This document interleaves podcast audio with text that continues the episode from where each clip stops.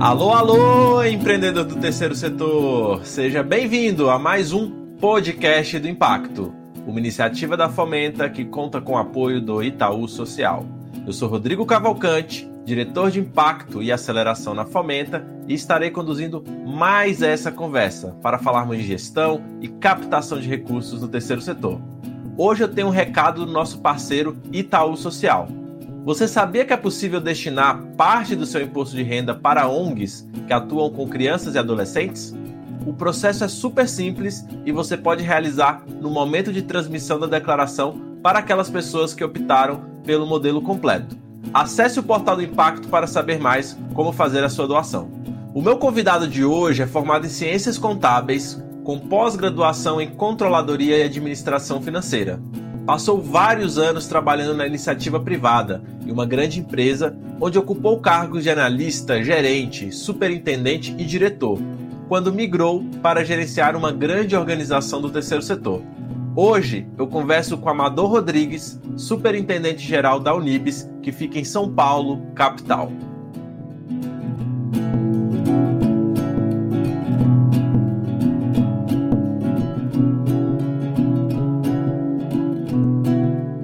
Amador, seja muito bem-vindo ao podcast do Impacto.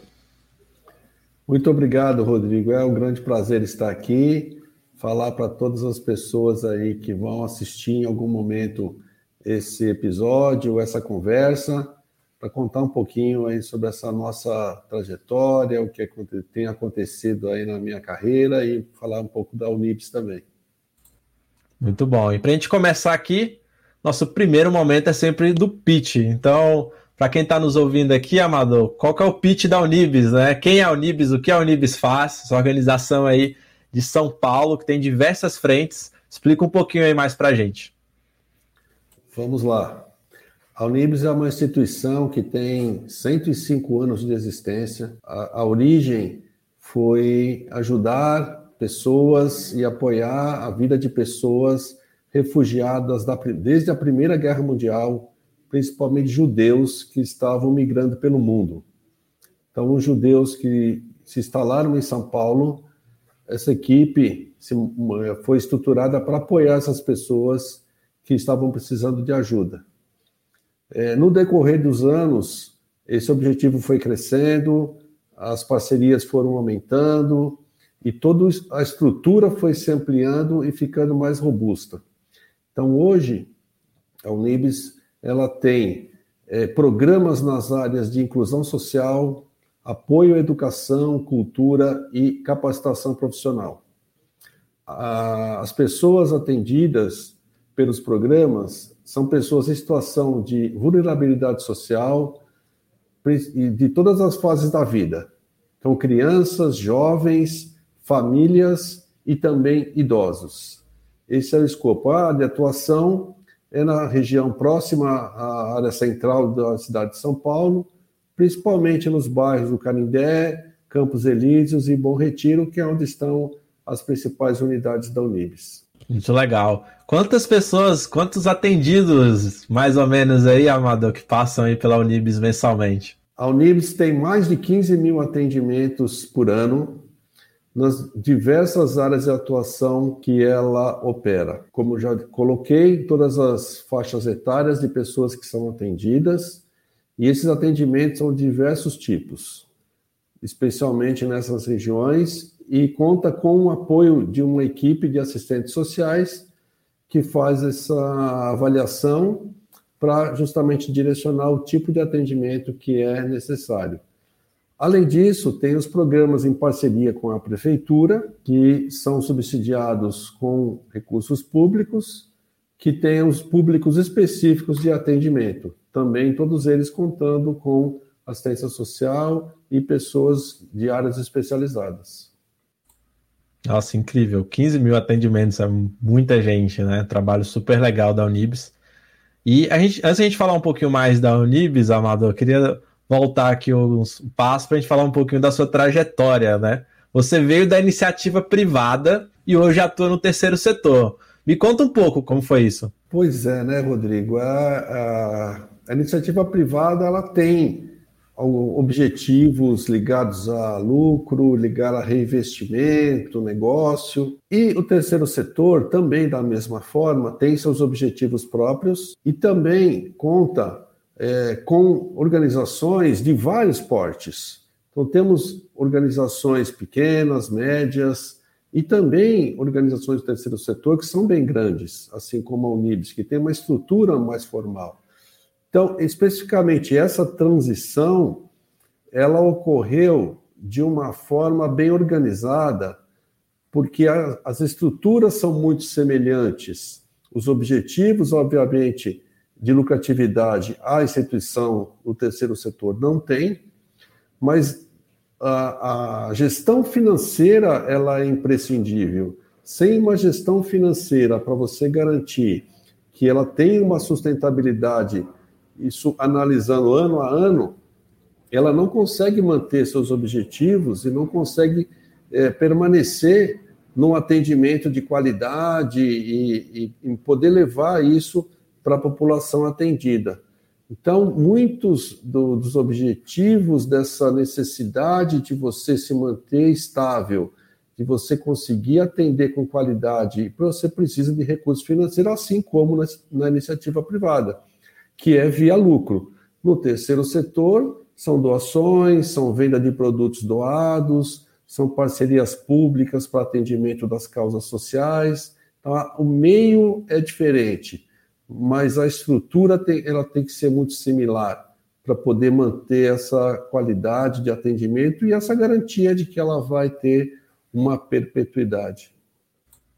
É muito interessante isso você traz, né? É o que a gente sempre fala muito na fomento dessas semelhanças, né? Das empresas para o terceiro setor, que às vezes a gente fala ou enxerga como mundos completamente diferentes, só como você falou, quando a gente olha para gestão financeira, gestão de pessoas, é, governança, a gente começa a ver estruturas e coisas que a gente pode replicar.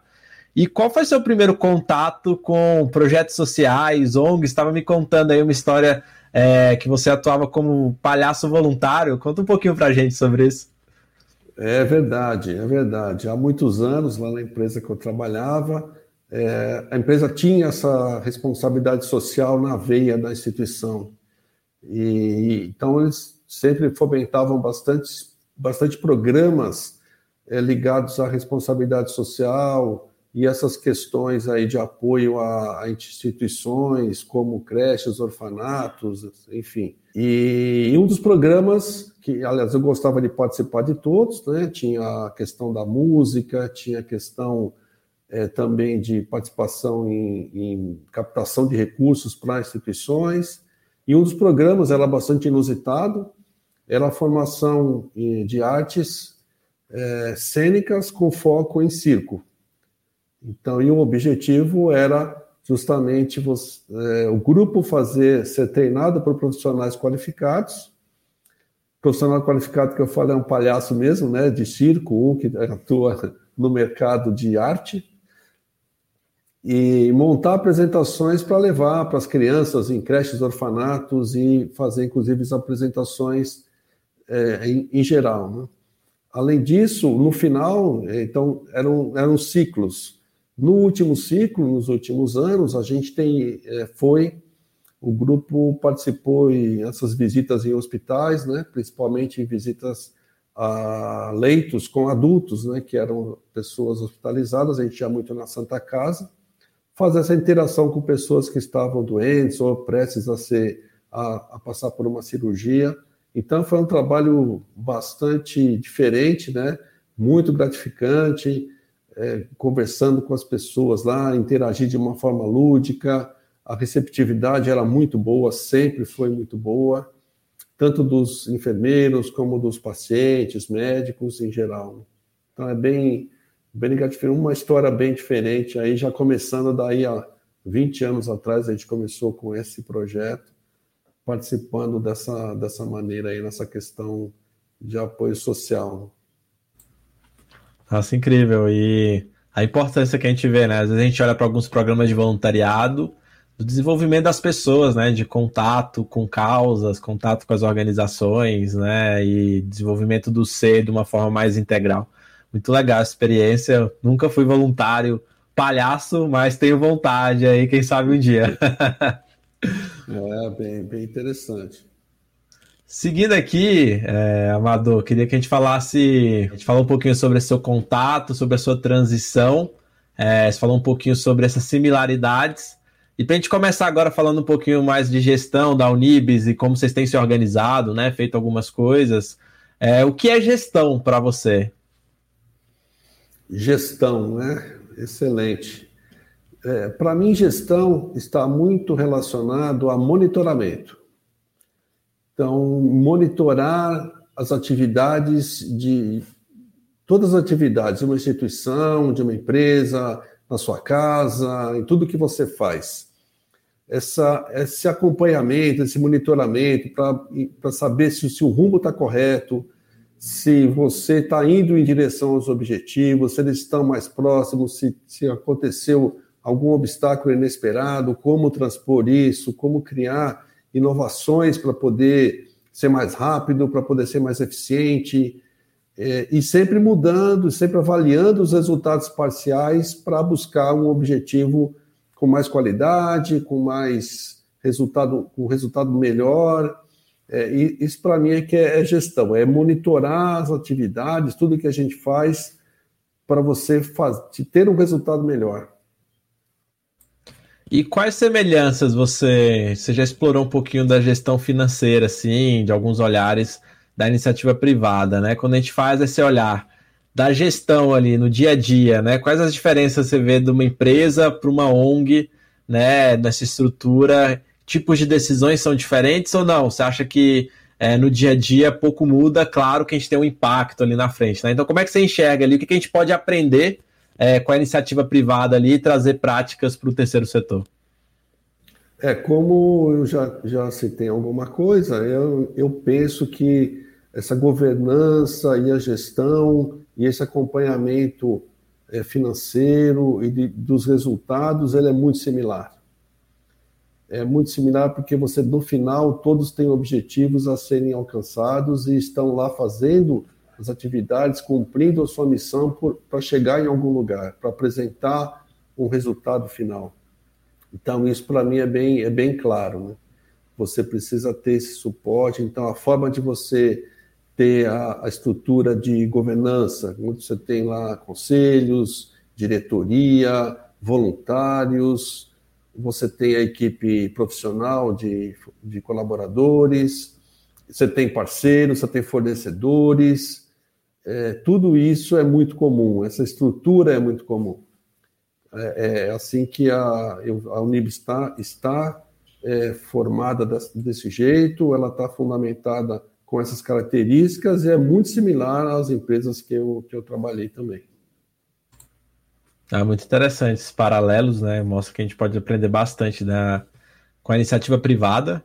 É, e... Um dos pontos que eu queria ressaltar que é, é, é, muito comum acontecer em empresas, principalmente empresas que estão em fase de crescimento e que, por algum motivo, é, precisam ter um, um foco maior para o negócio, um foco maior para algum produto que está em desenvolvimento, ou precisa ir para o mercado fazer investir mais em marketing, em vendas, é, não nunca deixar a parte de back-office, a parte de estrutura administrativa, deixar de acompanhar esse crescimento, para sempre todas as áreas, tanto da instituição como de uma empresa, precisam é, seguir no mesmo momento, no mesmo ritmo, para o suporte acontecer de forma adequada e com qualidade para não ter essa discrepância entre evoluções nos, nos setores. Os investimentos têm que estar igualmente equilibrados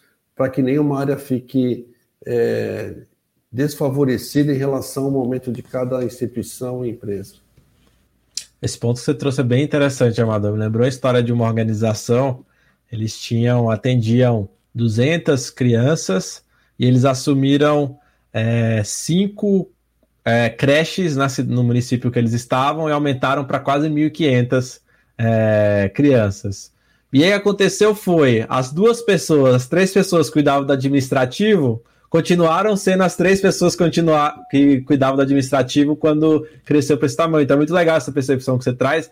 que a estrutura de gestão administrativa, financeira ali, de voluntariado, de marketing, ela precisa acompanhar né, esse tamanho da organização, porque as demandas aumentam, é, os problemas aumentam para ser, serem resolvidos, né? Então é muito legal porque você já me lembrou dessa história aqui de como isso deve acompanhar nessa evolução, né, como organização. E entrando aqui num ponto que o pessoal sempre gosta de ouvir sobre a estratégia de captação, né? Então, a Unibis eu sei que tem várias frentes aí de captação de recursos como formas aí de sustentar. Eu queria que você comentasse um pouco para a gente quais as principais vocês têm utilizado hoje para conseguir é, manter a operação desse trabalho super legal. Vamos lá. É, Existem algumas frentes de captação, vou citar as principais que, que a Unibis tem. É, são sete lojas de bazar, que a Unibis possui em alguns pontos estratégicos da cidade, locais de comércio mais intenso, mais popular. E os produtos vendidos são doados, são, recebemos muita doação de todos os tipos de produtos, de é, bens como eletrodomésticos, móveis, roupas, livros, CD, brinquedos, é, em, em, geral, produtos de, de qualquer natureza. Além do, das vendas do Bazar, que são revertidas para apoiar as causas sociais, tem a parceria com a prefeitura, nos, nos convênios, as parcerias normais que, que nós temos, então é, é recurso público que é investido na, especificamente nas causas, e temos também a parte de projetos privados, que são financiados e patrocinados por recursos de tanto de pessoa jurídica como de pessoas físicas, também recorrentes, alguns recorrentes, e os outros, um, uma outra frente importante, são as campanhas pontuais que são feitas para arrecadação, arrecadações em eventos especiais para algum propósito específico, no caso, é, cestas básicas, quando há uma necessidade de fortalecer a questão da alimentação para a população, é, produtos de higiene e limpeza, que a gente também tem, tem feito para poder reforçar essa questão por causa da, de determinados momentos aí que, que a, a própria vida nos, nos coloca, né? Então, são campanhas pontuais para alguma frente específica. Então, são esses quatro que eu considero são os, os principais aí, formas de fazer uma captação para manter a, a, a Unibis aí com, a, com essa qualidade dos serviços que ela presta. E Amador, quais são os desafios que vocês têm visto assim na captação, né? Quando eu, a gente conversa com as organizações, elas sempre chegam das principais dores é Rodrigo, como eu capto recursos? Qual é, qual é a qual que é o, a solução, né? Para qual o melhor caminho de, cap, de captar recursos? Quais desafios você enxerga assim na captação do terceiro setor, ou mesmo da Unibis, e você acha que falta uma cultura de doação no Brasil? Isso precisa ser mais trabalhado? É, os desafios da captação têm a ver com essa cultura principalmente, né? É, os desafios de, de, do Brasil em termos de captação, eu acho que o principal problema é justamente a, forma não sistematizada que as doações acontecem no Brasil elas acontecem em determinados momentos, uma, são campanhas nacionais que movem e arrecadam valores enormes que são super importantes para aquele momento. Só que são, são picos, né? são, não é, isso não é sistematizado, isso não tem uma estrutura é, linear. Então, são movimentos pontuais que acontecem, passou aquele movimento, o assunto fica esquecido como se nada tivesse acontecido. E é isso que precisa ser trabalhado, tanto no país como as instituições, tentar criar essa cultura de perenidade, essa cultura de estabilidade para as doações, para que se garanta um mínimo no, no decorrer de todo o ano que seja suficiente para poder manter a instituição, para que os projetos consigam ser desenvolvidos. Então, acho que essa sazonalidade de grandes momentos de, de captação e depois uma escassez, é, é que ela, ela é, eu acho que eu vejo aí o principal problema com relação à captação. precisaria, precisariam as empresas colocar algo um pouco mais é, estável nos orçamentos em relação a doações e tanto as empresas como as pessoas, já deixar alguma coisa é, um pouco já pré-programada com valores que sejam obviamente possíveis de se acomodar nos orçamentos, mas que sejam relevantes para as causas que elas estão apoiando. Então, isso precisaria ser um pouco mais estruturado e sistematizado para poder garantir essa perenidade um pouco mais, com menos é, sobressaltos. Isso é muito interessante, porque até essa frequência que não é contínua das doações faz com que dificulte totalmente o planejamento né, de qualquer organização, porque não sabe quanto vai entrar no mês que vem, como é que a gente vai planejar um ano, dois anos, uma visão mais de longo prazo, de médio prazo ali, da, de mudança da organização, né?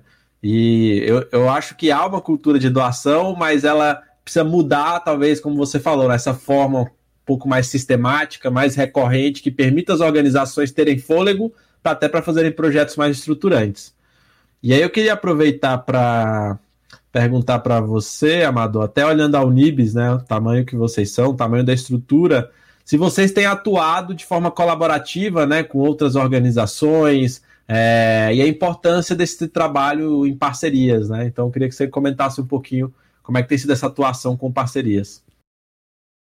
Ah, com certeza, parcerias e colaborações, elas são sempre bem-vindas.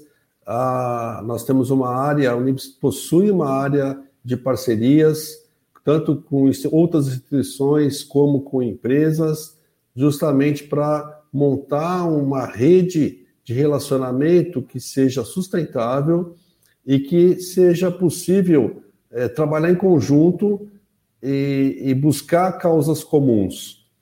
Então, isso tem sido uma, uma força da Unibis é, e tem trazido ótimos resultados. Essa união de forças entre outras instituições e também entre iniciativa privada para fortalecer, para garantir que de fato o projeto se viabilize e que os objetivos sejam é, alcançados e que tenham de fato uma representatividade no cenário nacional aí de, na, na questão social. E Amador, muito legal isso, né, das parcerias, da importância disso, né? Se a gente quer causar mudanças maiores e sistêmicas, a gente vai ter que se relacionar, né, com pares, se relacionar, buscar apoio aí de empresas, como você falou, de pessoas físicas, outras organizações. É, e é um trabalho que não é fácil, né? Muito legal que você falou que vocês têm uma área que relacionamento demanda tempo, né? Então, marcar uma reunião, marcar um café, manter em contato com essas pessoas para ir construindo esse relacionamento, não é do dia para a noite que a gente consegue atingir esses resultados. Então, muito interessante esse ponto que você traz. É importante a gente ter alguém na organização ou ter uma área que olhe para isso e gerencie esses relacionamentos para que parcerias sejam concretizadas. Olhando um pouco para o seu dia a dia, Amador, você como superintendente né, do, da Unibis, quais desafios você enfrenta e qual dica você dá para quem está nessa posição né, de liderança, olhando a operação da organização? Como é que é esse seu dia a dia, né, de se organizar? Qual tipo de problema você está lidando? O que, que você aprendeu até na sua experiência aí na iniciativa privada? Vamos lá, bom ponto aí que você colocou, né? É, é, é, uma posição de liderança, como todas as posições de liderança, eu penso que tem algumas características que precisam ser bem definidas e aplicadas no dia a dia. A questão da delegação, para que os, os seus diretos consigam gerenciar as suas áreas e, e tomem as próprias decisões, obviamente, numa questão de dúvida, numa questão de uma alternativa, trocar ideias participar essa decisão com outros gestores, inclusive. É, quanto mais eles puderem tomar frente e poder resolver sozinhos os problemas e, e, depois seguir com essa diretriz no dia a dia, isso é, é muito favorável para o desenvolvimento deles. E aí eles vão ganhando corpo e isso é, é muito saudável. E a questão do equilíbrio emocional, que eu sempre coloco isso como um dos fatores primordiais, que hoje é uma, é uma competência muito valorizada em qualquer liderança. Um equilíbrio emocional para você poder entender a, os problemas do dimensionamento, as consequências, analisar todas as alternativas que chegam para serem avaliadas, escolher no tempo correto. Não adianta eu escolher a melhor alternativa, mas demorar muito para decidir. Então, tenho que escolher a melhor alternativa no tempo adequado, com as melhores variáveis que eu tenho para decidir naquele momento. Esse é o segredo de você poder conseguir tomar as decisões e seguir com o, o, o projeto é, para que, de fato, ele não tenha uma, uma paralisação ou que não tenha um impacto muito forte em tudo aquilo que, que ele precisa apresentar e chegar ao final. Né? E para os outros, para as outras pessoas das equipes, mostrar essa união, esse trabalho em equipe, isso é super importante, sempre participar e, e conhecer eh, as, as, diversas estratégias, as, as atividades em geral, e poder participar junto, com, tanto na, nos problemas como nas alegrias, nas conquistas que vão acontecendo, e que são muitas, né? são muitas porque no dia a dia a gente tem grandes conquistas, isso qualquer instituição consegue chegar no final com resultados muito favoráveis, e para isso tem que ter uma gestão, como nós falamos, o um monitoramento de tudo que acontece, em todas as etapas, para que chegue no final e, e se consiga ter esse resultado favorável. Às vezes a gente esquece, né, acho, de comemorar essas alegrias, essas conquistas, né, no dia a dia ali, resolvendo os problemas, a gente esquece de parar às vezes e juntar a equipe para comemorar, que é super importante, né, para a construção desse ambiente aí que você estava comentando. E como que é seu dia a dia, mais ou menos, Amador, dentro da instituição? Reunião, resolve um problema ali, como é que você se organiza ali, como é que você organiza o, o seu dia ali para você conseguir aproveitar e estar tá em contato com tantas coisas que estão acontecendo, né? É, tem, é, é, um, é uma situação que tem que estar bem organizada, planejada, e tem dias, determinados dias que você se dedica mais a um assunto ou outro, e tenta acompanhar todos os projetos de uma forma, obviamente, é, é, com o nível adequado que cada projeto exija e pelo momento em que cada um esteja. Então, momentos de projetos que estão começando, você precisa de mais dedicação, aqueles que já estão mais estáveis, vão fazer um acompanhamento. É, a Unibs tem um quadro de indicadores que sinaliza os principais, os principais andamentos de cada maior objetivo da instituição. É um quadro que a gente é, vem acompanhando justamente para que esses principais objetivos sejam de uma forma mais simples, tenham um acompanhamento. Então, isso também ajuda bastante nessa, nesse monitoramento. E, obviamente, no dia a dia, os problemas que vão surgindo, a gente trata, como eu já comentei, fazer reuniões, interagir com as pessoas envolvidas e verificar o que que é, qual que é o melhor caminho naquele momento, mediante as alternativas que se apresentam. Então é um pouco de cada, um pouco de reunião, um pouco de, de alguns projetos, tem que fazer algumas, uh, algumas abordagens mais específicas para alguns temas que a gente vai é, tentando inovar, que a gente vai tentando apresentar soluções diferentes. Então tem que ter um, um espaço de tempo para cada coisa, né? O dia a dia, uma inovação, uma reunião, um projeto novo, uma visita, um relacionamento com outra instituição, outra empresa, é um pouco de cada. Hein? Tudo muito bom. E, e Amador, o que, que você vê de grande diferença para o Nibis, né? Tem uma estrutura grande para uma organização menor. Então, quando a gente pensa assim, gestão, e olha para uma organização que tem menos gente, uma outra que já tem uma estrutura, esse processo de governança, quais as principais diferenças e desafios que você é, encontra em cada um desses momentos? Eu penso que as instituições menores, elas obviamente vão ter um pouco mais de dificuldade de colocar maior quantidade e variedade de projetos no ar. A limitação de pessoas, de pessoas que atuam nas atividades, obviamente traz isso.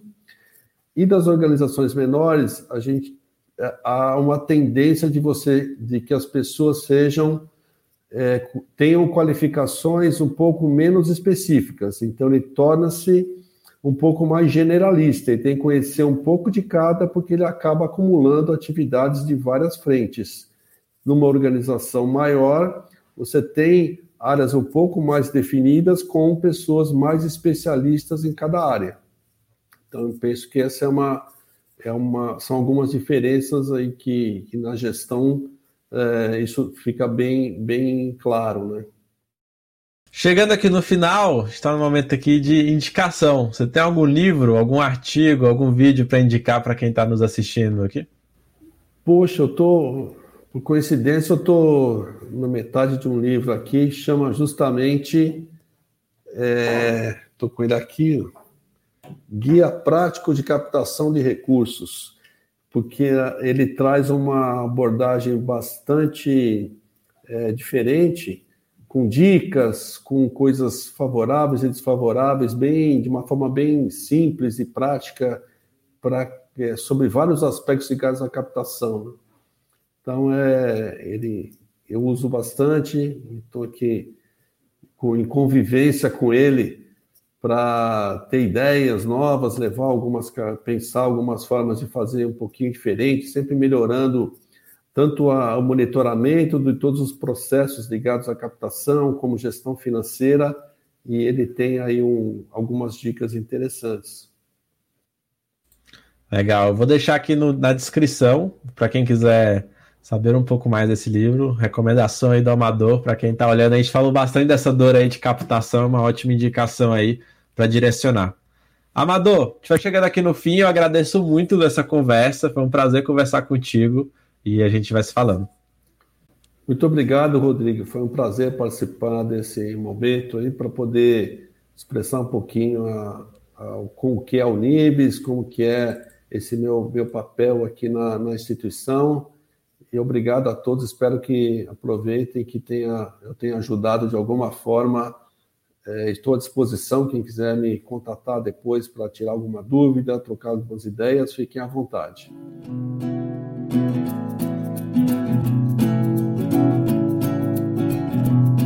Hoje eu conversei com o Amador, onde ele contou sobre a sua transição para o terceiro setor e os diferentes aprendizados que ele trouxe da iniciativa privada, principalmente quando a gente fala de gestão financeira e gestão de pessoas.